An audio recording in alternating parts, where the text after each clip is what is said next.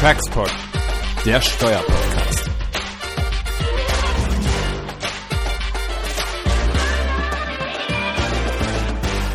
Ja, herzlich willkommen hier zu einer weiteren Folge des Taxpod.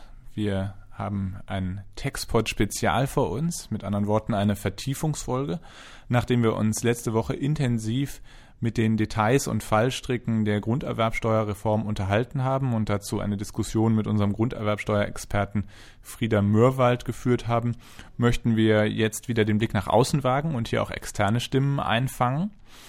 Und gerade bei der Grunderwerbsteuerreform dachten wir, ist es besonders relevant, wenn wir mal in den Kreis der Betroffenen hereinhorchen und das sind eben ganz besonders die Wohnungsgesellschaften. Uns ist zwar klar, dass natürlich jede Gesellschaft, die irgendwo Grundbesitz hält, auch Grunderwerbsteuerthemen hat, aber niemand ist natürlich so stark betroffen wie die Gesellschaften, die ausschließlich oder überwiegend mit, mit Immobilienvermögen ihr Geld verdienen. Ja, und deshalb sind wir ganz besonders dankbar, dass wir ein ähm, Telefonat führen konnten hier mit Daniela Heyer. Frau Heyer ist Managing Director Finance der Deutsche Wohnen SE. Die Deutsche Wohnen SE ist die zweitgrößte Wohnungs- und Immobiliengesellschaft Deutschlands und ähm, sie wird zwar aus dem Unternehmen demnächst ausscheiden, hat sich aber natürlich in der Vergangenheit mit Passion und besonders intensiv mit äh, der Besteuerung von Immobilien auseinandergesetzt und natürlich mit der Grunderwerbsteuer und dem sensiblen Thema der Reform der Grunderwerbsteuer. Und ähm, deshalb möchte ich mich ganz besonders bedanken schon an dieser Stelle für das, für das Gespräch und die tiefen Einblicke, die wir hier in die Sichtweise der Wohnungswirtschaft bekommen können und wünsche viel Spaß beim Zuhören. Guten Tag, Frau Heyer. Freut mich sehr, dass wir, dass wir miteinander sprechen. Ja, auch schönen guten Tag. Ich freue mich auch und ähm, herzlichen Glückwunsch erstmal zu Ihrem neuen Format. Ähm, ist ja sehr innovativ und finde ich eine gute Idee. Vielen Dank, das freut uns natürlich sehr. Äh, wir haben schon ja auch viel gutes Feedback gehört irgendwo, aber es ist immer wieder schön, das auch so bestätigt zu bekommen. Ja, Frau Heyer, neben mir sitzt äh, der Schirmherr hier unseres Podcasts, Herr Schönfeld. Ja, hallo. Hallo Schönfeld. Grüße Sie, Frau Heyer. Ich habe auch gehört, wir haben Sie hier mitten im Urlaub erwischt. Ähm, also ja. Vielen Dank, dass Sie Schöne Berge um mich rum. Ja, das ist gut. Ja, gut, dass die Verbindung so gut ist, ja. obwohl Sie da mitten auf dem Berg stehen. Also vielen Dank, dass Sie sich die Zeit nehmen. Und ähm, das Thema, über das wir eigentlich heute mal so ein bisschen sprechen wollten, ist die äh, anstehende Grunderwerbsteuerreform. Gibt ja auch schon Entwürfe dazu. Und ähm, ich meine, Sie sind Leiterin Steuern der Deutschen Wohnen, das eines der Wohnungsunternehmen Deutschlands. Ja, deswegen interessiert uns natürlich ganz brennend ähm, Ihre Meinung dazu und vielleicht ja eine erste Einschätzung, Statement äh, zu dieser Grunderwerbsteuerreform, die da vor uns liegt. Mhm. Also die Grunderwerbsteuerreform, die treibt uns schon seit ja weiß nicht, anderthalb Jahren um. Sie werden es verfolgt haben, dass es äh, verschiedene Ansätze in der Vergangenheit gegeben hat. Und ähm, seit diese Eckpunkte auf dem Tisch liegen, die weit über das hinausgehen, als das, was man vorher so erwarten durfte, insbesondere was äh, börsennotierte Kapitalgesellschaften betrifft, ähm, ist natürlich da ein Punkt, über den wir sehr intensiv nachdenken müssen und auch abschätzen müssen, was hat das für Auswirkungen. Auf der anderen Seite muss man auch ganz klar sagen, ähm, das trifft uns ja nicht nur allein. Also man würde zwar in erster Linie denken, das trifft jetzt nur Immobilienunternehmen, aber Sie wissen sicherlich auch, dass die meisten großen börsennotierten Unternehmen, Industrieunternehmen, alle ähm, Immobilien in ihrem Portfolio haben und jeder ist davon betroffen, sodass wir uns da einreihen in eine, eine Riege, die alle sich äh, um dieses Thema bemühen und auch Gedanken machen. Die Frage ist von diesen ja. ganzen Vorschlägen, die da im Raum stehen, ja, also Herabsenkung der Beteiligungsquote, Verlängerung Vor- und Nachbehaltensfristen, Einführung von 1.2b. Was würden Sie sagen aus Ihrer Sicht, aus Unternehmenssicht? Ähm, was ist das, was Sie ähm, am stärksten wahrscheinlich treffen oder berühren wird? Das, was uns am meisten umtreibt, ist die geplante Einführung dieses weiteren Ergänzungstatbestands. Sie erwähnten es gerade, der 1.2b ähm, im Entwurf des Grunderwerbsteuergesetzes und er scheint mir auch nicht bis zum Ende gedacht zu sein. Das sind so zwei Dinge, die man da berücksichtigen muss. Das eine ist klar Umstrukturierungen.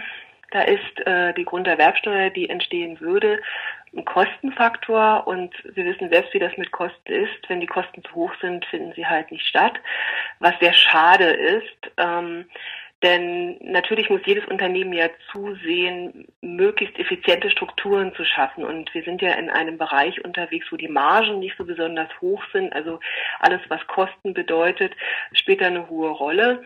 Mm, sodass das schon sehr hinderlich ist, gerade wenn man sich überlegt, dass man in anderen Steuerrechtsgebieten ja gerade Regelungen hat, um eben ähm, Umstrukturierungen zu ermöglichen.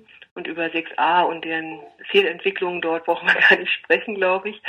Ähm, und die zweite Geschichte ist natürlich, äh, die Holdinggesellschaft ist börsennotiert und wir haben keine Aktionäre, die Großaktionäre sind, sondern mhm. ähm, alle Aktionäre, die beteiligt sind, sind äh, Streubesitz im Sinne der deutschen Börse.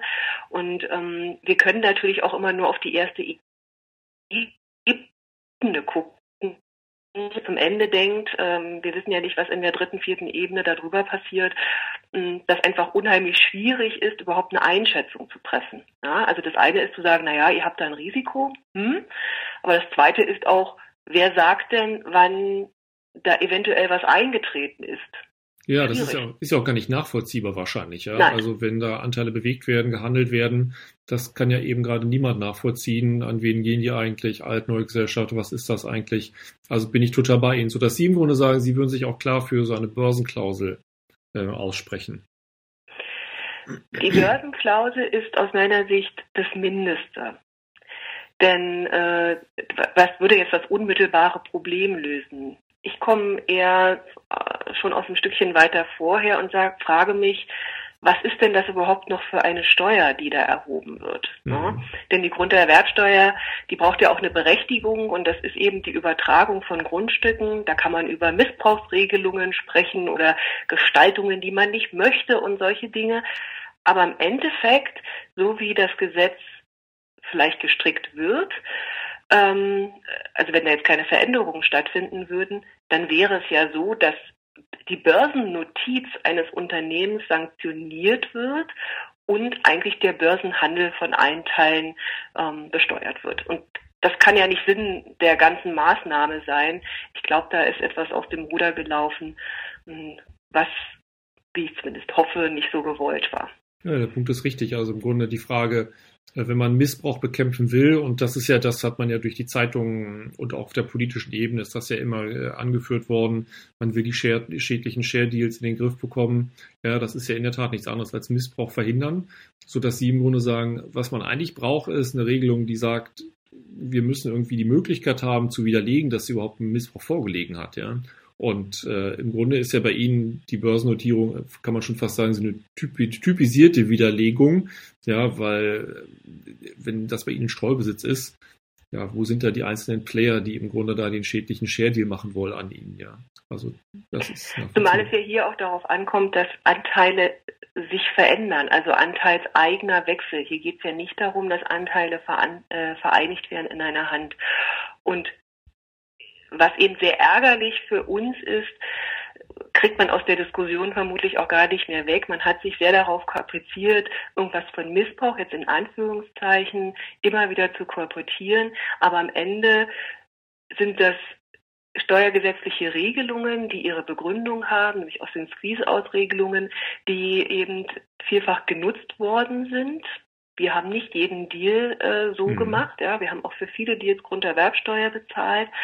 Ähm, und man hat sich da so rauf politisch eingeschossen, ohne wirklich ein richtiges Konzept zu haben, wie könnte man es anders lösen. Also ich sehe, dass man immer mehr versucht, Gesetze ich würde sagen, absichtlich zu ähm, komplizieren, aber es kommen immer weitere Regelungen dazu, anstatt man sich einmal zurücksetzt, ein bisschen wie so ein Start-up, ne, und, und nochmal anders drauf guckt und sagt, hm, was wollen wir eigentlich und warum funktioniert das bisherige System nicht und was müsste man denn tun? Mhm.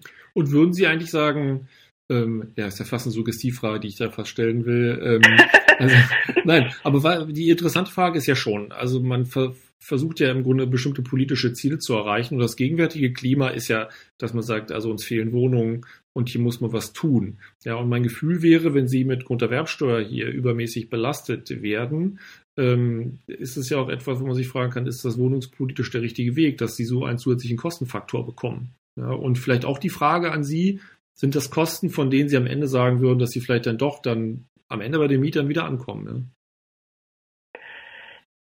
Ja? Na gut, der Erwerbsteuer kann man nicht auf die Mieter umlegen. Ja, das, das, da wollen, in die Ecke will ich auch gar nicht. Aber in der Tat, ein Unternehmen muss sich angucken, welche Kosten haben sie. Und das Geld können wir auch nur einmal ausgeben. Ähm, und wenn wir Grunderwerbsteuer zahlen sollten, wenn wirklich solche Regelungen äh, kommen sollte, dann ist das Geld nicht mehr da für andere Dinge. Weder für Wohnungsneubau, noch für Instandsetzung, noch bis hin zu bestimmten Umfeldverbesserungsmaßnahmen. Also da fallen mir ganz, ganz viele Beispiele ein. Man muss gar nicht mal auf den Neubau von Wohnungen gucken, sondern ähm, das ist, wie die Hausfrau ähm, auch ha haushalten muss und muss sich überlegen, naja, das Geld habe ich entweder und kann damit was tun, was Wertschaffendes tun, oder ich überweise es eben an das Finanzamt. Das ist die Krux hier, ähm, dass man was Gutes möchte, aber das Gegenteil, meine ich, erreicht. Leider ist es so ein Konglomerat aus verschiedenen Regelungen, ähm, gerade im Mietwohnungsbereich, ähm, die sich aus meiner Sicht häufig widersprechen. Ne? Auf der einen Seite werden sehr hohe Hürden gesetzt, also bekommen Sie mal einen Bauantrag genehmigt. Mhm. Da das, das macht nicht besonders viel Spaß in der heutigen Zeit. Es dauert auch sehr lange. Die Auflagen fürs Bauen sind unheimlich hoch teilweise aus guten Gründen, da geht es um Klimaschutz, teilweise äh, muss man schon hinterfragen, ob es das Richtige ist. Und, oft, und dann stellt man fest, es wird zu wenig gebaut, wir haben zu wenig Wohnungen in bestimmten Bereichen, ist ja nicht überall in der Bundesrepublik so. Und versucht das Ganze dann wieder zu lösen über äh, Fördermaßnahmen, wie zum Beispiel diese Sonderabschreibung für den Mietwohnungsneubau. Das ist in sich kein geschlossenes Konzept und da ist natürlich so eine Grunderwerbsteuer, die vielleicht zusätzliche laufende Kosten äh, verursachen würde, ähm, nicht besonders hilfreich. Ja, eher kontraproduktiv, das sehe ich auch so. Ja. Vielleicht, wenn, wenn wir mal eine technische Frage äh, an Sie richten dürfen, ja, die Sie vielleicht dann im Konzern betrifft, ähm, die wir auch hier diskutiert haben. Und zwar betrifft das den 6a Grunderwerbsteuergesetz. Das wird ja vermutlich eine Vorschrift sein, mit der Sie arbeiten, äh, wenn Sie eben Konzern dort Umstrukturierungen machen. Ähm, und was uns verwundert hat, ist, dass diese Vorschrift ja so völlig unangetastet geblieben ist. Ja, also wir bleiben bei 95 Prozent statt bei 90, Vor- und Nachbehaltensfristen bleiben bei 5 statt auf 10 hochzugehen. Also das ist ganz interessant, ja. Also wäre vielleicht eine Frage an Sie, ob Sie eine Meinung haben, warum ist das eigentlich so? Und vielleicht die zweite Frage, ob Sie sich da schon auch im Unternehmen drüber Gedanken gemacht haben, ähm, wir waren ja alle ganz froh, dass die, ähm, die Grunderwerbsteuer jetzt nicht gegen EU-Beihilfenrecht verstößt. Ja, und ähm, das wurde ja stark damit begründet, dass sie sich in dieses Grunderwerbsteuersystem einfügt. Ja, und das hat was mit diesen Beteiligungsgrenzen zu tun, 95 Prozent, fünf Jahre. So, und daraus, da löst sich im Grunde, muss man sagen, jetzt ja durch die Gesetzesänderung möglicherweise der 6a völlig heraus. Ja, der spielt da irgendwie so eine Sonderrolle, so eine Sondermusik. Und äh, haben Sie da eine Meinung, ob das sich vielleicht dann wieder in Richtung EU-rechtswidrige Beihilfe bewegen könnte? Also an EU-rechtswidrige Beihilfe habe ich bisher noch nicht gedacht. Meine Sorge ist eher, dass man den 6a im Nachgang anpassen wird. Mhm. Ja, dass, dass wir jetzt quasi Vorläuferregelungen sind, wo man erstmal irgendwie einen Konsens finden muss. Äh, denn mein Eindruck ist auch innerhalb der Verwaltung und innerhalb der Politik ist, diese, dieser Gesetzentwurf auch nicht unumstritten, ja, sodass man gesagt hat, okay, wir versuchen erstmal, ich sag mal, für die grobe Linie eine Lösung zu finden und dass es dann eine Folgeanpassung geben wird. Der 6a Grunderwerbsteuergesetz in der Praxis war in den letzten paar Jahren, wo eben im Raum stand, dass äh, die Regelung europarechtswidrig ist, ja faktisch tot. Richtig. Ja. Und aus gutem Grund, weil die Risiken, das, das hätte gar keiner verantworten können. Ähm, das wird wieder ein Thema werden, wenn es keine Folgeanpassung geben sollte. Ja. Wenn Sie so einen Wunsch hätten an den Gesetzgeber, also wenn heute Weihnachten wäre und Sie dürften sich etwas wünschen, was würden Sie sich denn wünschen in Sachen Grunderwerbsteuer? wollte gerade fragen, welcher Steuerart sind Sie? ähm, das, was ich vorhin schon einmal ähm, angedeutet habe, dass man sich wirklich einmal zurücklehnt und überlegt, was will man und welche Wirkungen hat so eine Steuer und ähm, sich vielleicht nochmal neue Gedanken macht über das gesamte System. Also jetzt keine Flickschusterei. Es ist eine, schon eine ganze Weile her, ich glaube so zwei, drei Jahre, da hat ähm, Clemens Fuß vom IFO-Institut mal sehr plastisch gesagt, na ja, das Problem äh, an der deutschen Grunderwerbsteuer ist auch so ein bisschen, dass die Sätze so hoch sind. Mhm. Ja, also rein volkswirtschaftlich gesehen äh, kann man viele Dinge sehr einfach gestalten, wenn man äh, grundsätzlich mit anderen Steuersätzen unterwegs ist, weil ja der Leidensdruck einfach nicht so hoch ist. Und ich fand das einen ganz interessanten ähm, Ansatz, weil der auch so ein bisschen das Gefühl widerspiegelt, ähm, was so nicht nur in unserer Industrie, sondern auch in anderen Industrien halt äh, vorherrscht, warum man sich eben so, so viele Gedanken darum machen muss und, und äh, warum es auch so ein Damoklesschwert in manchen Transaktionen ist, ne? wo man sich ja. überlegen muss, oh, kann ich die Transaktion überhaupt durchführen, wenn äh, der Grunderwerbsteuer ähm, anfällt. Also ich würde sagen, quasi den Blick eines Startups aufsetzen, nochmal neu auf das Thema Grunderwerbsteuer gucken, gucken und eine vernünftige, einfache Lösung finden, die eben auch berücksichtigt, wenn innerhalb der Familie übertragen wird, ähm, gibt es keine Grunderwerbsteuer und wenn es innerhalb einer Unternehmensfamilie ist, dann eben auch nicht, damit da ähm, eine, also keine Hemmnisse sind, die Dinge einfach vereinfachen können. Um, und das würde den Unternehmen, glaube ich, sehr gut tun. Mhm fast schon eigentlich ein schönes Schlusswort, obwohl ich eigentlich noch einige andere Fragen äh, an Sie habe. Vielleicht, äh, ich kann ja noch mal vielleicht ein Potpourri an Themen nennen. Vielleicht picken sich eine, ein Thema raus und da haben Sie noch ein Statement dazu. Also Ihre Industrie ist ja von einfach ganz vielen Dingen zurzeit betroffen. Ja, also neben der Grunderwerbsteuer, über die wir gerade besprochen haben, ja, ist die Grundsteuer, die im Raum steht, Grundsteuerreform. Klar, auch allgemeine Unternehmenssteuerreform, davon, weil Sie auch gerade gesagt haben, welche Steuer darf ich mir wünschen. Ähm, das ist natürlich auch ein Thema. Und auch, was ich äh, in meiner Praxis zunehmend sehe, ist, sind Überlegungen hin zu, wollen wir eigentlich wieder gemeinnützigen Wohnungsbau, ja, den wir vor vielen Jahren, das war ja noch vor meiner Zeit, als man den aufgegeben hat. Und so mein Gefühl ist, das kommt irgendwie wieder, ja. Und ähm, ja, vielleicht picken sich von den Dingen eins raus und ähm, äh, ein kleines Statement dazu, wenn Sie mögen. da sind viele ziemlich brisante Themen bei. ähm, ich würde mir die Grunderwerbsteuerreform raussuchen. Ähm, bei der Grunderwerbsteuer, nee, bei der Grundsteuerreform, Entschuldigung, die Grundsteuerreform, da hatte ich sehr hohe Erwartungen an die Grundsteuerreform. Und ich habe wirklich gehofft, dass wir als, als Deutschland es mal schaffen, diese Chance zu nehmen, zu sagen, okay, wir drücken auf Reset und schaffen es, eine einfache Steuer zu implementieren, die ohne große Faktoren auskommt, die sich auf den Kern dieser Steuer, nämlich den Zugang zu Infrastruktur bezieht und eine sehr einfach abwickelbare, also quasi fast digitale Steuer zu entwickeln. Und das ist leider nicht gelungen und das finde ich unheimlich schade. Ähm, ich habe mal vor einer Weile ausgerechnet, was das an äh, zusätzlichen Bürokratiekosten kostet. Ähm, das kann ich jetzt als Zahl nicht sagen, aber das war immens. Und wenn das das Ergebnis ist dieser Grundsteuerreform, ähm, dann ist sie gut gemeint, aber man hat die Folgewirkungen nicht bedacht. Ja, ich glaube das auch. Man hätte es, glaube ich, besser, entweder besser gemacht oder besser gelassen. Also ich hätte schon wirklich eine Grundsteuerreform gut gefunden, also so gelassen, hm, wäre jetzt nicht so mein äh, Petitum gewesen.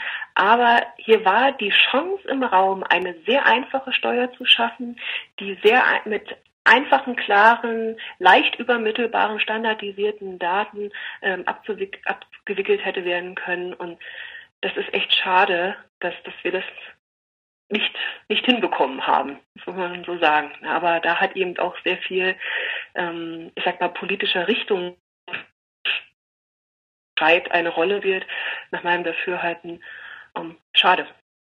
Ja, können wir nur zustimmen, in der Tat. Vielleicht liegt es auch ja. so ein bisschen in unserem ja, in unserer deutschen Mentalität die Dinge dann immer besonders kompliziert und versuchen, besonders gerecht zu machen. Aber das vielleicht. möchte ich nicht hoffen. ja, manchmal habe ich schon ein bisschen so die Sorge, wenn man sich so unsere Steuergesetze anschaut, aber in anderen Ländern ist das nicht anders, ja. Also schauen Sie nach Amerika, da ist ja alles noch verrückter. Aber man, der Gesetzgeber wäre, glaube ich, gut beraten gewesen, mit Ihnen mal zu sprechen und äh, hätte glaube ich, ganz gute Impulse äh, bekommen können. Ja, also von daher, also unser ganz, ganz herzlicher Dank, äh, Frau Heyer, dass Sie sich in Ihrem Urlaub die Zeit genommen haben. Genießen Sie die Zeit noch äh, in den Bergen. Mache ich gerne. Viele Grüße nach äh, Berlin, nee, Quatsch, nach Bonn noch. Vielen Dank.